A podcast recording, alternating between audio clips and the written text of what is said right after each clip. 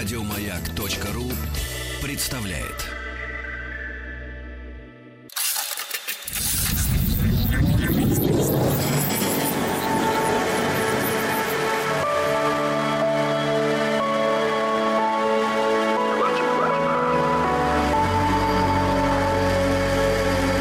Стаховский лайф на маяке. Это «Объект-22», я Евгений Стаховский, здесь 48-я серия цикла, посвященного необычным, неординарным из ряда вон смертям.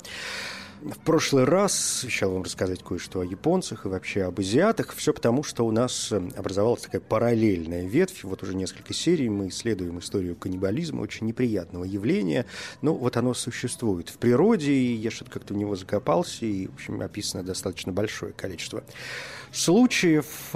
И сегодня продолжим мы, в общем, где-то уже в середине 20 века, так что скоро с этой неприятной темой закончим и свернем куда-нибудь еще, но пока вот что есть. То есть тот случай, когда нужно предупредить о том, что, в общем, э, могут э, прозвучать неприятные вещи, поэтому, ну, ваше эмоциональное состояние, устойчивость психики, или вдруг вы трапезничаете сейчас, в общем, может быть как-то не очень хорошо. Так что имейте в виду, я э, предупредил. Ну, давайте будем начинать. Сегодня будет две больших истории, связанных э, с именами довольно известных диктаторов.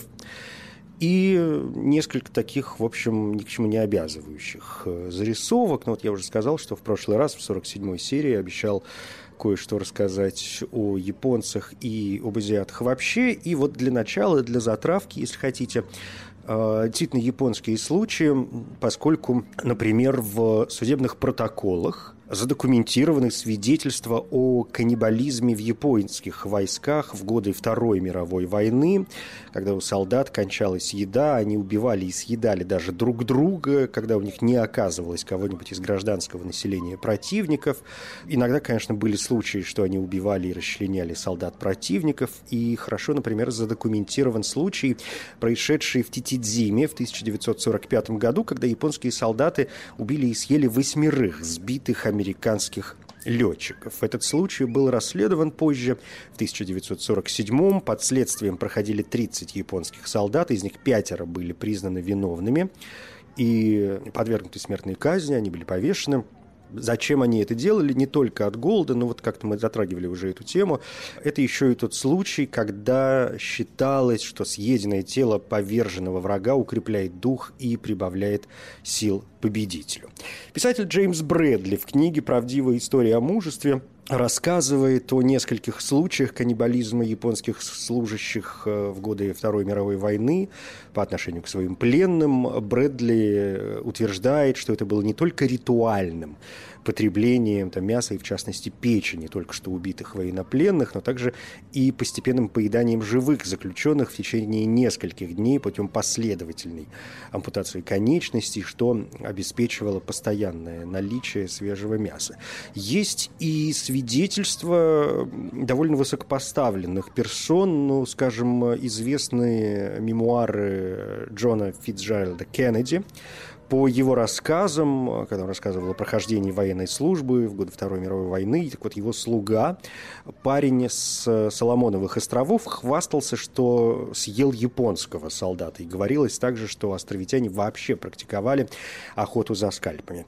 Но не только японцы отличались. Есть упоминание о поедании китайцами своих врагов – эти факты появляются еще даже в поэзии китайской времен династии Сун, в том числе в сборнике Ман Хун, хотя каннибализм э, в, вот в этой поэтической традиции звучит скорее как символика с целью выразить ненависть к врагу. Во время Второй мировой войны китайский каннибализм тоже отмечен – если говорить о более поздних э, событиях, то, скажем, вот журналист Нейл Дэвис писал о каннибализме во время войн в Юго-Восточной Азии в 60-х, 70-х годах 20 века. Он писал, что камбоджийские партизаны в порядке ритуала поедали части тел убитых врагов, чаще всего печень. При этом он и многие беженцы рассказывают о неритуальном людоедстве просто из-за голода. И обычно это происходило в городах и деревнях, где у власти оказывались красные кхмеры меры, и пища распределялась строго порционно, что вызывало широкое распространение голода. Но это сурово наказывалось, и, э, в частности, гражданские лица, увлеченные в людоедстве, предавались немедленной казни. Ну, вот такие короткие зарисовки. Если говорить э, о крупных событиях, я сказал, что сегодня будут у нас два таких больших имени, и в продолжении сегодняшней 48-й серии несколько зарисовок из жизни диктатора Уганды Иди Амина и императора Центральноафриканской империи Жана Баделя Бакассы. Начнем с Иди Амина. А, известнейший персонаж, диктатор Уганды в 70-х годах. А, он, как и император Центральноафриканской империи Бакаса, о котором а, поговорим чуть позже, имел репутацию каннибала. Дада Уми Иди Амин родился 17 мая 1928 года, угандийский военный государственный деятель, был президентом Уганды с 71 по 79 год, генерал, затем фельдмаршал угандийской армии. Он был сыном медсестры, практически не получил начального образования, сменил ряд занятий, затем отправился служить в британскую армию в качестве рядового 21-й дивизии королевских африканских стрелков. После получения Уганды независимости, а произошло это в 1962 году, Иди Амин, будучи в ранге капитана угандийской армии, сблизился с Милтоном Оботе, первым премьер-министром страны, противоречиво относящимся к королю-президенту Уганды Эдуарду Мутесе II. При полной поддержке Амина э, Оботе сверг короля, отправив его в изгнание в Лондон, провозгласил себя президентом в марте 1966 и в результате государственного переворота, совершенного у Бота, Амин в 1966 же году стал главнокомандующим вооруженными силами Уганды. Иди Амин уже в то время был нечист на руку, и Оботе об этом знал. А Амин, в свою очередь, знал, что Оботе имеет планы арестовать его за казнократство. Э, и Амин приступает к решительным действиям. Воспользовавшись отсутствием президента, 25 января 1971 года Иди Амин захватил всю полноту власти э, в стране в результате очередного государственного переворота. В августе 1972 он объявил курс на так называемую угандизацию. Сначала была реквизирована собственность выходцев из Азии, затем собственность европейцев. Жившие в Уганде лица индийского и пакистанского происхождения, которые не имели местного гражданства, а это порядка 60 тысяч человек, были изгнаны из страны. Амин произвел переориентацию внешней политики Уганды, разорвав дипломатические отношения с Израилем, начав э, сотрудничество с арабскими государствами и с Советским Союзом, и получал и от СССР в том числе значительную финансовую помощь. В 1976-м он разрывает дипломатические отношения с Великобританией, выдвигает территориальные претензии к Танзании и Кении, начинает вооруженные столкновения на угандийско-танзанийской границе. В это же время э, происходит значительная милитаризация, втрое увеличена численность армии, закупается огромное количество оружия, в первую очередь у Советского Союза. И из-за возросших государственных расходов Амин э, замораживает заработную плату первую голову в государственном секторе, урезает финансирование. Ну, естественно, надо же откуда-то брать деньги на вооружение. А откуда брать деньги? Конечно, первым делом под нож идут социальные программы, идет медицина, все это потихонечку валится, э, народ начинает волноваться, происходит, происходит э, такое массовое недовольство, и э, Амин, как человек недальновидный, в общем, да, и, и, и как человек недалекий, прибегает, как обычно в таких случаях, к массовым репрессиям. Среди физических лиц уничтожены были и армейские офицеры, и министры. В 1975 году он присваивает себе звание фельдмаршала, а в 1976 объявляет себя пожизненным президентом. В октябре 1978 года войска Амина вторглись в Танзанию, напав на, напав на дружественную социалистическую, социалистическому блоку страну.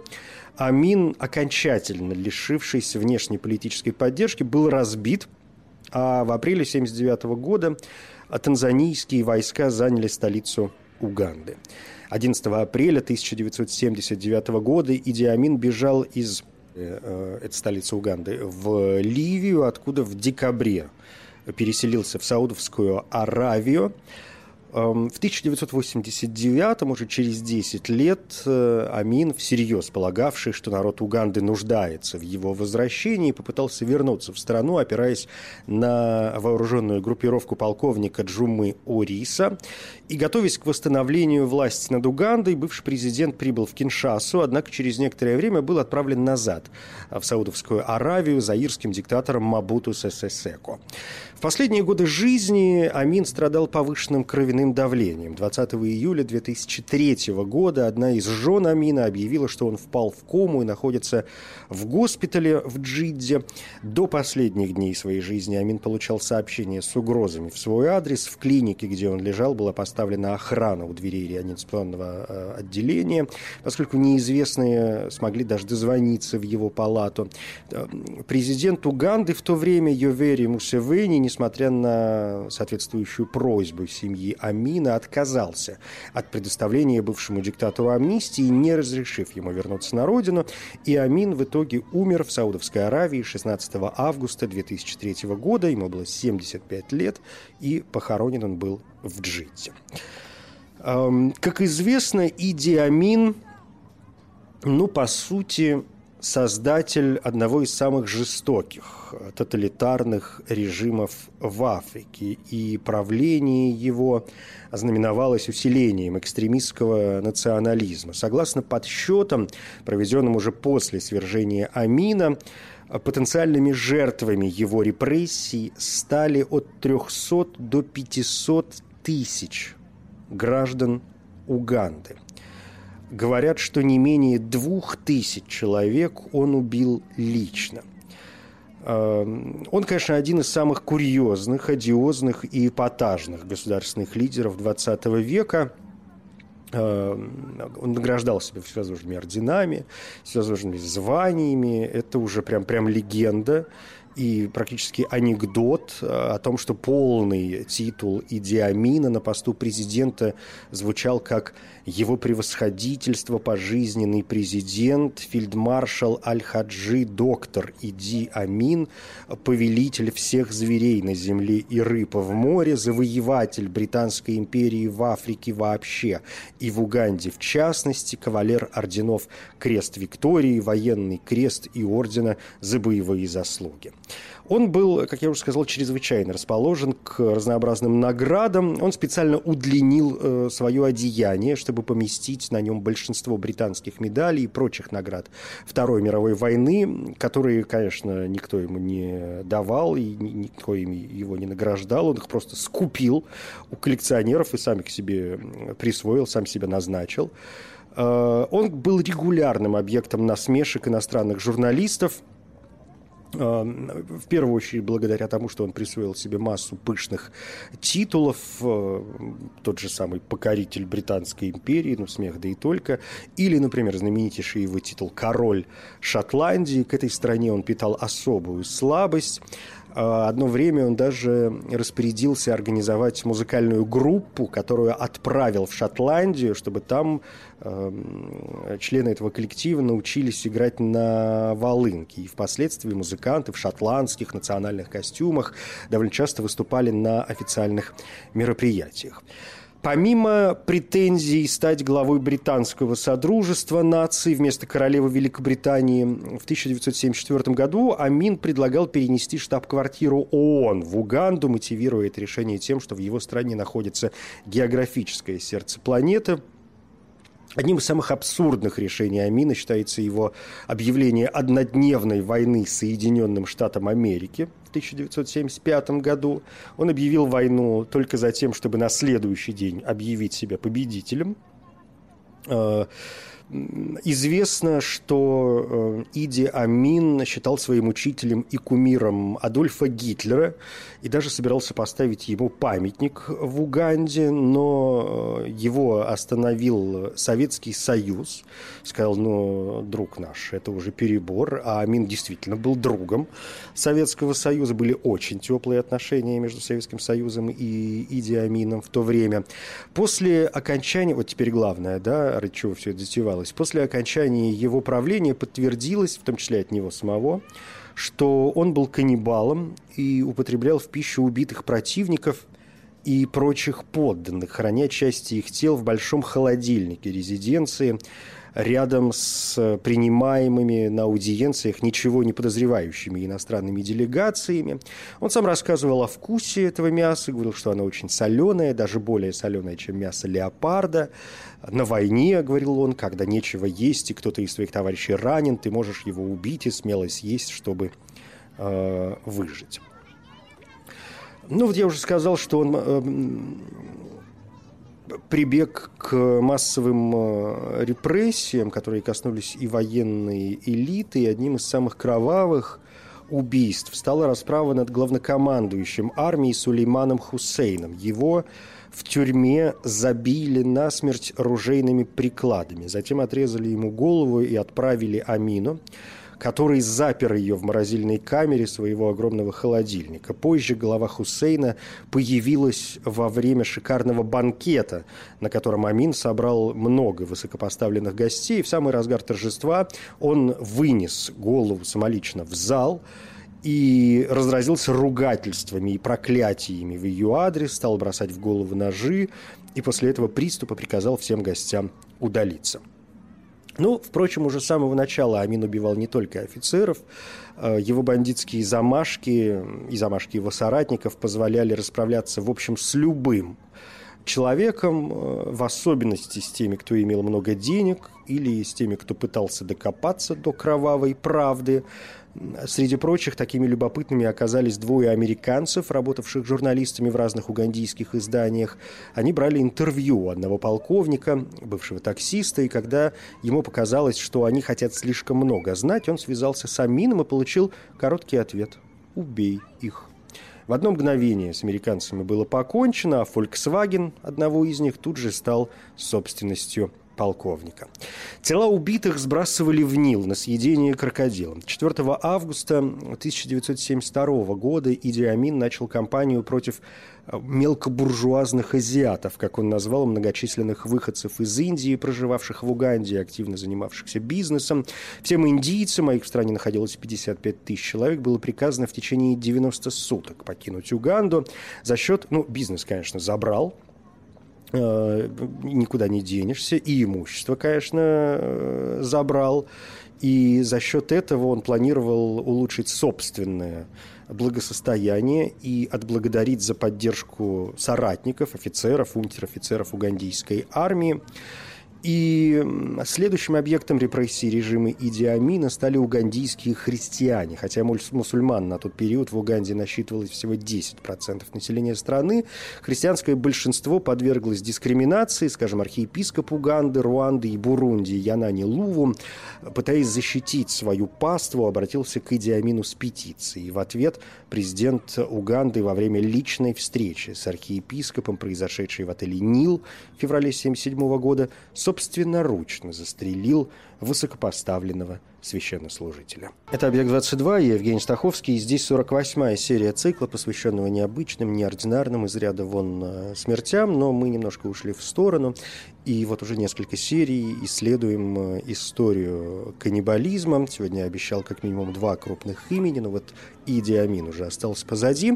Второй персонаж, тоже заявленный в самом начале, другой диктатор, э, не менее одиозная личность, чем угандийский либийский президент Иди Амин, это Жан Бедель Бакасса, также известный как Салах Эддин Ахмед Бакасса, президент Центральноафриканской республики с 1 января 1966 года по 4 декабря 1976 года, император Центральноафриканской империи с 4 декабря 1976 по 20 сентября 1979 маршал, один из самых эксцентричных диктаторов 20 века.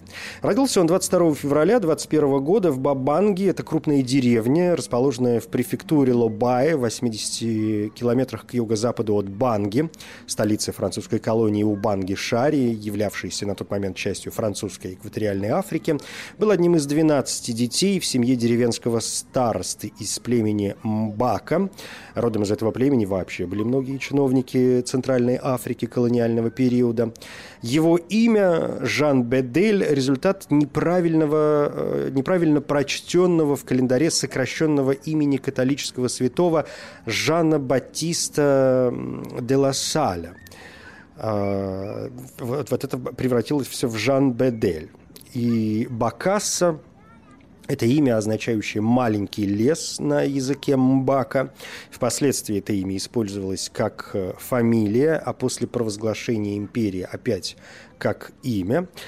Эм, довольно рано Бакас э, осиротел в возрасте 6 лет. Его отец, выступавший против политики французских колониальных властей, был расстрелян.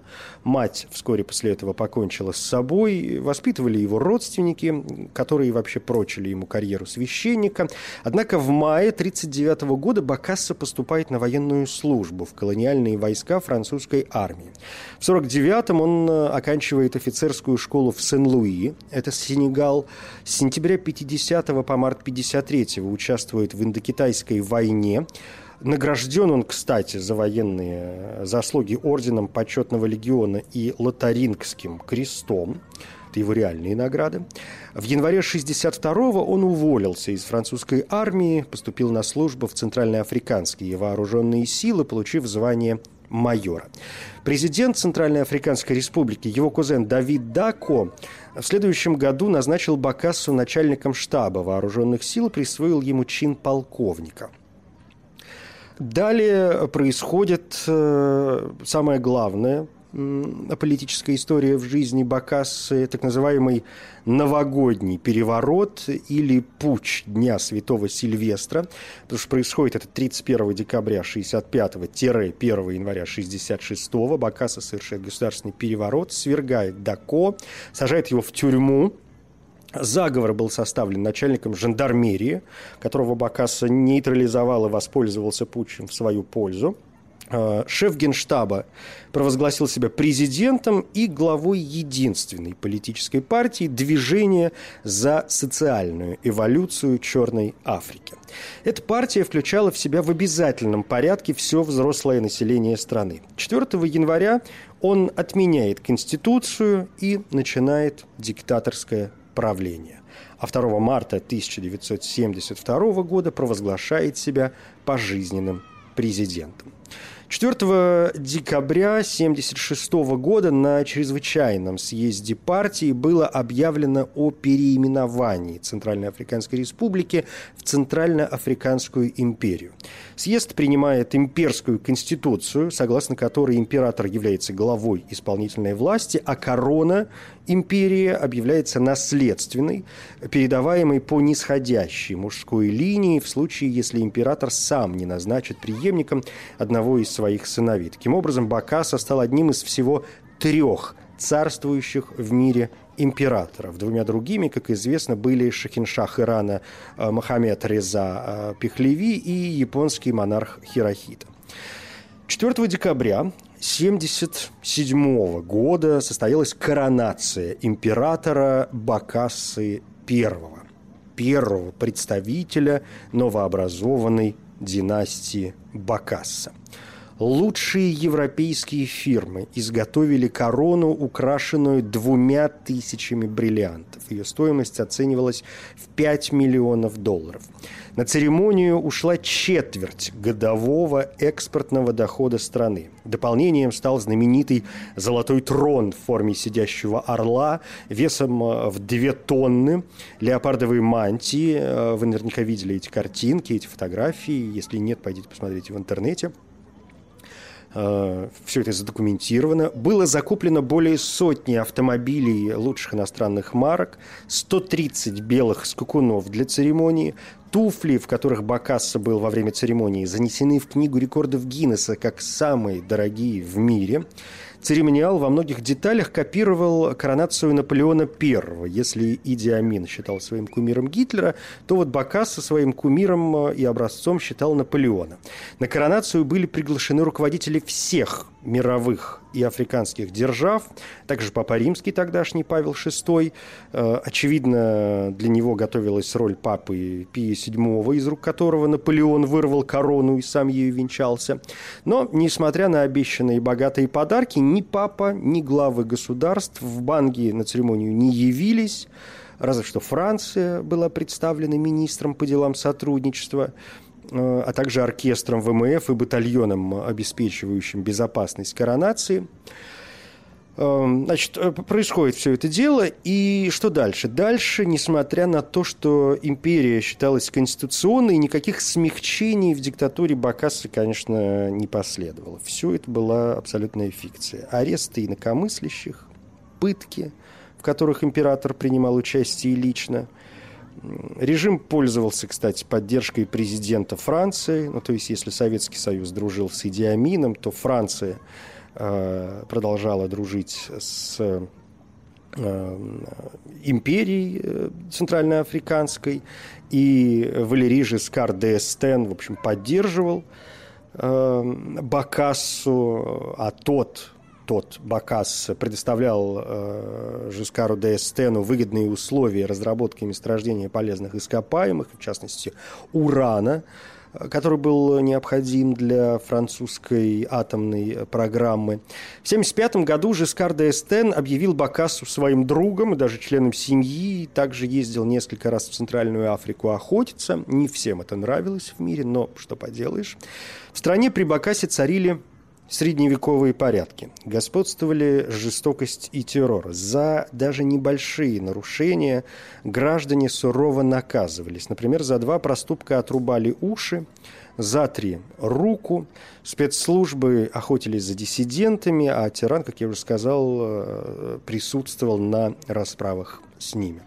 Одно из самых э, известных дел того времени, так называемое школьное дело или дело школьников, одно из самых кровавых и беспощадных дел, которые сотворил Бакасса на посту главы государства, желая пополнить бюджет, э, который, конечно, опустел из-за шикарного образа жизни вождя нации, Бакасса издал оригинальный указ. Все босоногие ученики, посещавшие единственную в столице школу, должны были отныне приходить на занятия только в школьной форме.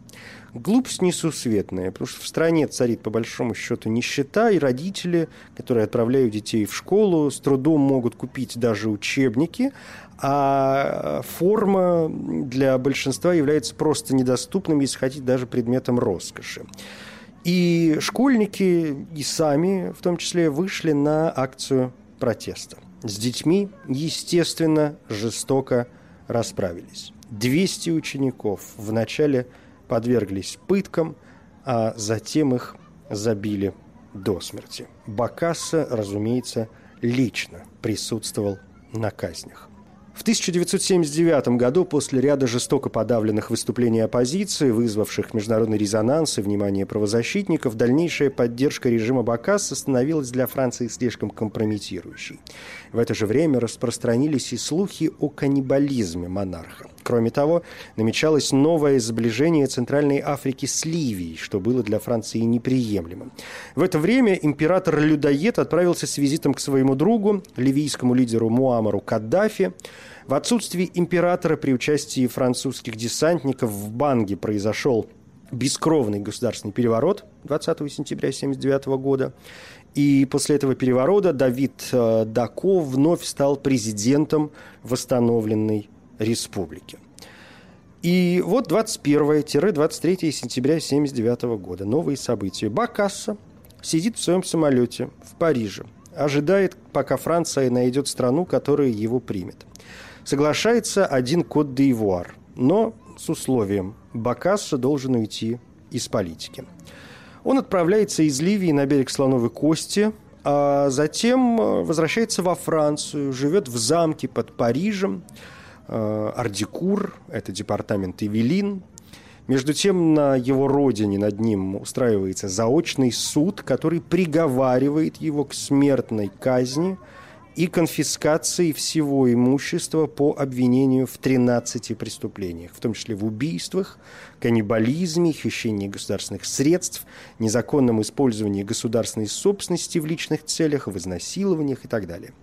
В 1986 году Бакаса совершает, пожалуй, наиболее эксцентричный поступок в своей жизни. Он добровольно возвращается в Центральноафриканскую республику – рассчитывая, что народ вновь возведет его на трон. Но его, разумеется, немедленно арестовывают, начинается новый процесс. Бакасси предъявлено обвинение в государственной измене, убийствах, каннибализме, растрате государственного имущества. Он активно защищается на суде и в какой-то момент даже убеждает судей в том, что части э, тел жертв он хранил в своем холодильнике не с целью употребления их в пищу, а все в тех же символических целях, ну, мол, печень врага приносит удачу и так далее. И хотя он был признан невиновным в каннибализме, остальных обвинений хватило, чтобы вновь приговорить его 12 июня 1987 года к смертной казни – в следующем году, правда, он был помилован, приговоры заменили на пожизненное заключение, а затем и вовсе на 20-летнее содержание в тюрьме. После восстановления демократического строя в 1993 году в государстве была объявлена всеобщая амнистия, и Бакасса, среди прочих, оказался на свободе. Скончался он три года спустя, 3 ноября 1996 года, а, от инфаркта а 1 декабря 2010 года Франсуа Бозизе подписал указ о полной реабилитации бывшего диктатора Жана Беделя Бакассы, в соответствии с которым свергнутый император был восстановлен во всех правах. Бозизе назвал Бакассу великим гуманистом, сыном нации, признанным всеми в качестве великого строителя, и подчеркнул «Я хочу говорить об Бакассе». Он построил страну, а мы разрушили все, что он построил. 48-я серия цикла, посвященного необычным, неординарным из ряда вон смертям. И у нас ответвление в историю каннибализма. Но вот сегодня две большие истории – касающиеся диктаторов-каннибалов, Иди Амин и Жан Бедель Бакасса. Оба имени, в общем, остались уже позади, и мне, честно говоря, сегодня не кажется верным э, обращаться к каким-то другим историям. Давайте к этому мы подойдем уже в следующий раз. Ну вот для такого своеобразного, если хотите, эпилога, может быть, еще два слова об Бакассе и на сегодня распрощаемся с этим делом.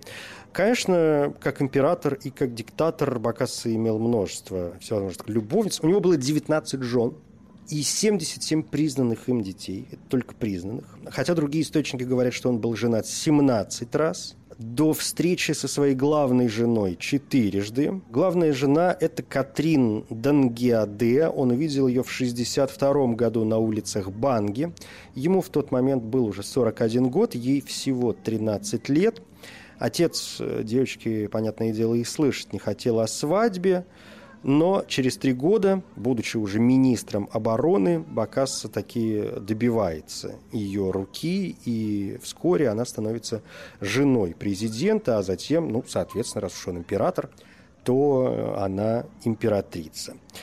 Катрин единственная из жен Бакассы, которую в народе называли по имени Маман Кати, остальных только по их национальностям – кстати, по женам Бакассы можно воссоздать историю его международных визитов, поскольку в 70-х годах он стал привозить девушек из своих заграничных поездок, причем на восьми женился.